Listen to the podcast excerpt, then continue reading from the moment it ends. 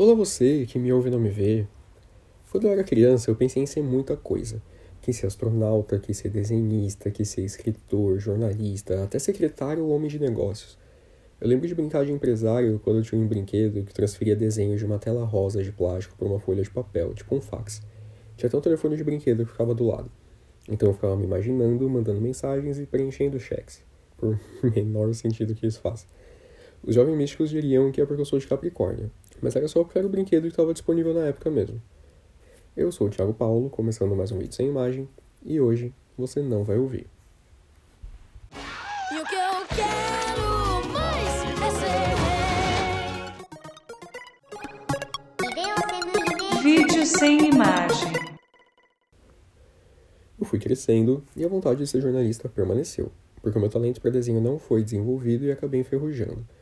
Eu penso que queria trabalhar como jornalista porque eu adoro ouvir as histórias das pessoas, questionar para ter mais detalhes e tal, curioso mesmo. E por alguma razão, a vontade foi embora quando a obrigatoriedade do diploma para jornalista deixou de existir. Juntando todas as peças de desenhista, escritor, de homem que manda em algo, astronauta, qual era a profissão em que eu poderia juntar isso tudo? Publicidade. E por alguns anos, esse foi o meu maior desejo. Durante esses mesmos anos, eu trabalhei em uma empresa que pagava super mal e a instituição que eu queria estudar era super cara. E aí, quando eu me dei conta, já era velho demais, entre aspas, para iniciar na carreira publicitária. E detalhe, eu tinha menos de 30 anos. Mas aí a mídia e o mundinho do Instagram me fizeram pensar desse jeito. Me restou. Aliás, restou não, não vou ser injusto comigo mesmo. Mais uma vez, eu recalculei as rotas e caí no marketing. Não tão distante da publicidade, mas nem um pouco perto do glamour, diversão e prêmios que eu imaginava. E é isso. Depois de praticamente um ano com a faculdade trancada por causa da pandemia, em que eu decidi investir em terapia ao invés de aulas EAD, eu acho que vocês concordam que foi a melhor decisão, eu vou terminar a faculdade de marketing nos próximos meses, finalmente. Pelo menos eu espero. E esse fim de faculdade, né, ao pegar o diploma, me fez pensar em tudo isso de o que eu quero ser quando crescer. Porque de alguma forma a gente está sempre adaptando os nossos desejos ao ambiente, aos trabalhos que aparecem, à condição financeira, carga horária, a quantidade de vagas. E no fim das contas, o desejo verdadeiro do seu eu criança foi soterrado pelo instinto de sobrevivência. Mas e aí, no fim das contas, ainda faz sentido questionar isso com as crianças hoje em dia? E se ao invés de perguntar o que você quer ser quando crescer, a gente perguntasse quem você gostaria de ser quando crescer? E a pergunta deveria ser feita desse jeitinho mesmo. Quem gostaria e não quem você quer ser. Porque a gente vive a era dos influencers, onde todo mundo quer ser youtuber ou blogueira para ganhar dinheiro, ter fãs e receber recebidos. O sentido da pergunta é identificar quem te inspira e não quem te influencia. E aí fica o questionamento para você também que está ouvindo esse episódio, que provavelmente tem entre os 20 e 30 anos, de acordo com as estatísticas. Quem você gostaria de ser? Não pensa na profissão, pensa na pessoa, na essência. Eu, por exemplo, adoraria ser o Mário Sérgio Cortella. Não porque eu quero falar na entonação dele, muito menos porque eu quero ser filósofo. Eu queria ser o Cortella porque ele fala muito bem, tem uma memória excelente, sabe prender a atenção das pessoas, esbanja conhecimento sem arrogância. Ou então eu poderia ser a monja Coen. Não porque eu me interesso em ser monge, Deus me livre, com todo respeito. Mas a paciência que ela tem, o senso de humor que não ofende ninguém, a fé nela mesma e no próximo, a dedicação, são características admiráveis.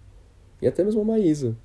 Não pelos milhões de seguidores, pelo contato com o Silvio Santos, pela popularidade entre todas as idades e já tá rica pelas próximas 19 gerações. Mas pela facilidade de comunicação, a falta de vergonha desde criança, ela é autêntica, é divertida. Daria para citar muitos e muitos exemplos de pessoas que eu gostaria de ser, pelas suas características de pessoa mesmo. Não pela casca ou pelo que faz, mas pelo que causa com o que faz, o jeito que faz. Então, se você está aí com essa dúvida de o que vai fazer, para que lado ir profissionalmente, lembra, grava aí dentro de você que independente do que você for fazer, faça para inspirar, para que alguém olhe para você, seja lá em qual for a situação, em qualquer nível, em qualquer idade e pense: quando eu crescer, eu quero ser como ele, quero ser como ela.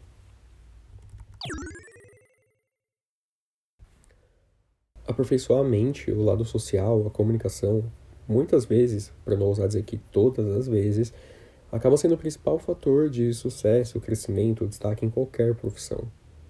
Eu hoje não trabalho com o que eu sonhei, não tenho memória boa, Não sou tão paciente, nem sou um poço de carisma, mas sigo buscando maneiras de aos poucos ser mais Cortella, mais Monja, mais Maísa.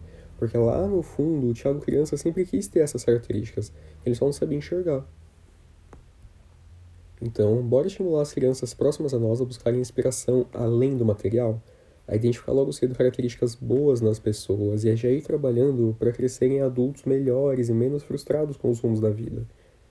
E você, bora pensar de verdade, agora que o episódio está acabando, pense em quem você gostaria de ser. Se se sentir à vontade, me conta lá no Instagram, arroba vídeo sem imagem. O meu lado jornalista e curioso vai adorar saber. Eu sei que pouquíssimas pessoas ouvem isso aqui, mas se de alguma forma eu conseguir influenciar uma única pessoa a mudar a perspectiva sobre si mesmo, sobre as cobranças que faz ou fez a si mesmo, eu já fico feliz demais. De alguma forma, uma missão foi cumprida. E ó, não deixe os desejos da sua criança interior morrer com o tempo não. Só ensina para ela um outro jeito de conseguir, porque criança aprende rápido, tá bom? Um grande abraço para você e eu fui. Este podcast não se responsabiliza a pensar da mesma forma nos próximos episódios.